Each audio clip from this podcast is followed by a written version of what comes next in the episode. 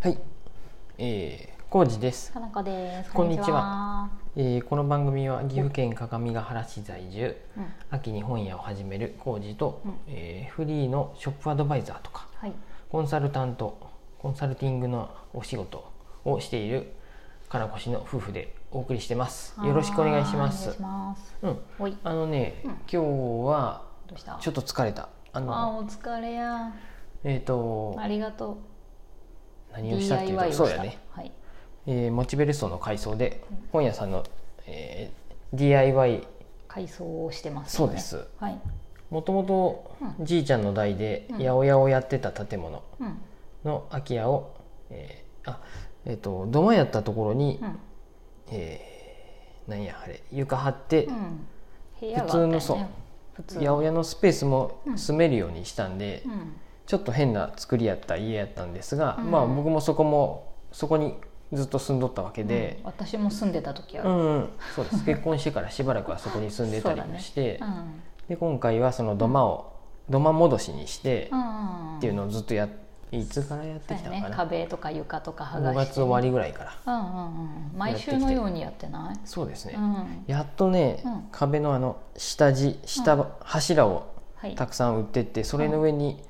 板を張ってうんうんうん。部屋にしていくっていうかはい、やっとそれがね部屋らしくなりましたね。そうそう今回から、うん、えーその合板っていうの、うん針葉樹の合板うん、信用地のご飯、うん、そうやね。そうじゃないの、うん、多分そうやとう思んう。うん、書いてあるもんだってこうあの買いに行くと普通にコンパネジャンとかなんかいろいろ書いベニヤてあるみたいなやつね。うん OSB 合板とかそういうようなやつもあるけど、へーうんうんそれの中で針葉樹多分一番安いんやろうけうど、ん、安いのでいいよね。まあ下地になるやつなんで、うん、その上から塗装とかするやもんね。そうやね一番安いのは多分プラスターボードって言っとった、ああ、、多分でもプラスターボードを使っててしまうと、う結局なんかまた解体して処分する時とかにん、なんかね。すごい、いうん、なんやろそういう再生できんゴミになってまうそうだよらねしいので、うんうん、とりあえず、ずその合板をうんうん、なんかウッドショックで今高くなったよね合ね板も、、そうみたいだね。えーは張り出しました、うんうんとりあえずう10枚今回つく使ったんかうな、ん。うん、でま十枚じゃ全然まだ足りんよあね。そうやね、まあ、ちょっとずつってうんうん買い足していく感じまた10枚買ってきて、うん、えー壁やってそうそう、うんうんどっかの面やってみたいな感じでやっていく予定です、嬉しいでその上になんか塗装をもう一回して軽く塗装、下地の塗装になって、うんでそれの上に、えー、珪藻土はい湿気をね取るやつねそうです、うんえー実際、何やったかなあのもう一個モルタルじゃなくてそのあ何やったっけよく塗る のー漆喰やしっくりはい漆喰はそんなにうん実際は調湿性がないんだって、おー全然知らなかった、うんうん、本当珪藻に土あるんやね珪藻土の方があるってうんっていう風なのでやっぱ水に弱いんで、まあ、これ前も言ったと思うんですけどうん漆喰じゃなくて珪藻土のりをして、うんえー本は紙なんでねそうやね湿度が高いそうですとあんまりよろしよくなれいよれになっていうしまうんでねうん僕もうお店におった時に、うん湿度が多い日時っていうよりも、うんお店で加湿器あ加湿器を販売しとった時に、あうん雑貨も売っとったんでね加湿器はいはいはいガンガン炊いとったら、本がよれたりしとっあ本当にとかああバンあガっードたん時で、代そう雑誌が特に雑誌の表紙がペローンってめくれてくることがあって。ああへえ普通の本は大丈夫だけどね、うんだからねちょっとねあ水分多いなとかああ湿気の影響あるよねやっぱそう湿そう度によってあとは単純うに湿気が多いとこういうビニールカバーとかにホコリがつきやすくなるよね、あへえそそうういなうんのやもあるんであれですがうんちょっとね何せそうとにかく湿気がないようにっていうことでうんうんあとはうん本棚を作ってってますうんはい綺麗にできてるキューブボックスみたいな感じだねそそうのやねこれもその針葉樹のうんご飯、ご針葉樹合板っていうのうんうんうん合板うん使って合う板って書いて合板よねう、んのそうね1 2ミリのやつをうん切ってうんはい、ロの字型にねそうです組んでとるねはい、うんあの非常に釘綺麗ですよ釘じゃないやビス、うんネジ打ってうんで横幅6 0センチはい高さが2 5センチおう奥行きも2 5センチほいほいこれ25じゃなくてもいいかもしれないけどね奥行きもうちょっとなくても結構うんううんんまあいいですここの後ろの部分にもちょっとうん在庫的な置き方もできるようにっていうことあでーなるほどまあ、2 5ンチうん奥行きも2 5ンチあってうんうんうんででこのうんあのキューブボックスを、えー、と長月ブックスがオープンするまでのちょっと、まあなんやろ宣伝活動的うんうなん感じで、えっと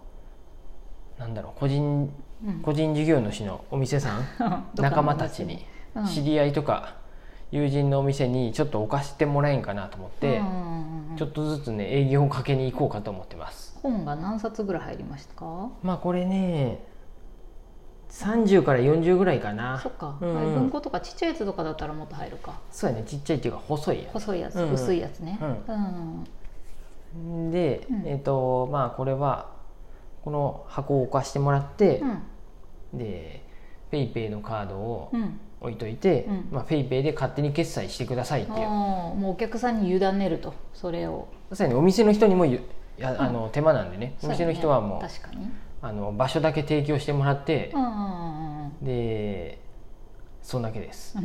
あまあたまにどうしてもさあの、うん散乱しとったらちょっと直してほ整しいえけど、てほしいね、うんまあ、そういうのは、まあ、本棚にもちょっとうん書いときます、あのはい、出張長月ブックスって、うんうあのんうん、読み終わったらちょっと整えてねとっとそうん、そうやね綺麗にね、本は扱ってもらえるといいよね、基う、本的に、えー自分が来た時よりも美しく美しくみたいなそういう感じであれやここいじら青少年の家で、うんうん教えてもらったことや、はい私が、それは ねどこのあのね、えー何だっけ鏡ヶ原はねうん、あ意義の何やったっけな意義意義にあるんやってああの飯山ガーデンの何せ少年の家みたいなところ、意義の意義のえ意義のなんとかやったっけなわからん忘れたまあそうそう少年自然の家、みたいなところなんかそういうところ、うんうんのモットーやったそうやね来た時よりも美しくやね、うんあれどこでもそうなんかな多分そうじゃないあそうなんやすごい、うんでもあれで教えられたことをずっそうとやね覚えてるよ、うんうんうんうまいこと埋め込まれたね埋め込まれたね洗脳されたな洗脳されたねどこへ行っても来た時よりも美しくっていうねそうそうそんな感じの本棚気持ちにでまあ本好きの人はね、うん大丈夫やと思うけど、あそうやねそんな感じでうんでお客さん的にははい気になる本があったらうんチラチラっと読んであ買ってこうっていううん思ったら QR コードで勝手に現金はないよ、もう Q あのペイペイオンリうんそうやねーもうペイペイが一番楽うんうんそうでやペイペイやって、うんでちょっとお客さんでまあ、うん長月ブックスを応援してる人はちょっと多めにう入れて入れくてくれれててももいいいいでですすよで ごまかしたりもできてしまう、うんそうやねごまかすのはちょっとダメ よまあでごもまかしたらダそうメいう人のためにやっぱちょっと余分に入れてくれる人もうん募集してますそうやね古本なんでねお値打ちな本があると思うんで「ああー俺500円はちょっと安すぎる」って言って、定価で買ったろって言ってそうそ1800円 だよねうもうもうそういう人はねあの、ちゃんとツイートしておいてください、うんちょっと定価よりか定価っていうか、うん値段より高く買ったよ買いました定価で買いましたってううんん僕そっちの方向いてありがとうございます ってどっち頭のを方か下げます分んからんで、けど本棚の方はいね、でね本にはうんあの、うん新刊にはねスリップっていうね、うんあの紙がいつも入っとるんですようんで僕もオリジナルのスリップを挟んどくんで本にうんうんな何っていうあのなるほど坊主がついた紙って言うんですよ坊主あのひぴょこって出とるんやねこれ坊主って言うんでそこうそうのぴょこって出とんの結構これもさ買う時本屋さんが抜くとこもあればうんうん抜かん時もあるねまあ基本本屋さんは抜きますあ基本抜くんやはい入っとる時もあるあなそれはアマゾンで買うだよねあアマゾンでそういうはことうん本屋さんは、まあ、今はポスで管理しとるんやけどあーポスとかない個人のお店とかこのスリップで何が売れたとそかっか管理してるんですねはい、中にそれを挟まっとる紙をう抜いんて、ほしいそのスリップだけ抜いてちょっと箱置いとくんで箱に入れといてください、うでんそれで僕売れ売れたぞって何が売れたかなって、うん管理ができますうんで、うんそうやねそんなところをね募集中でいいね無人販売無人じゃないけど無人販売にみた近いいな感感じじでです、うんどっかスペースがあれば、うんうん楽しいもう、うねん、えそんなんうちの会社でもって言ったらなら、うんあの会社の経営者の方は、ね、どっかそうやね玄関にでも置かしてくれたら、うん人が出入りする場所がそうです好ましいですね従業員にはちょっとうん買うようにって言ってくだ さい強引だね、とりあえずねあのもともとね、えー、とお店辞めた瞬間にティダティダうん、うん、の陽子さんにはうんお貸してっていう話はしとったんやで、あティダあティダさんには、うんうんであの休憩室、うんお隣休憩室があってさそこ、で「お貸して」って言ったら「OK よ」って言っとったんやけど、うんそういうやり取りしてるうちになんかコロナがどんどんひどくなってきて、なんかねちょっと立ち消えとったんですよ、うんうんそれかうらなんや2年もう一度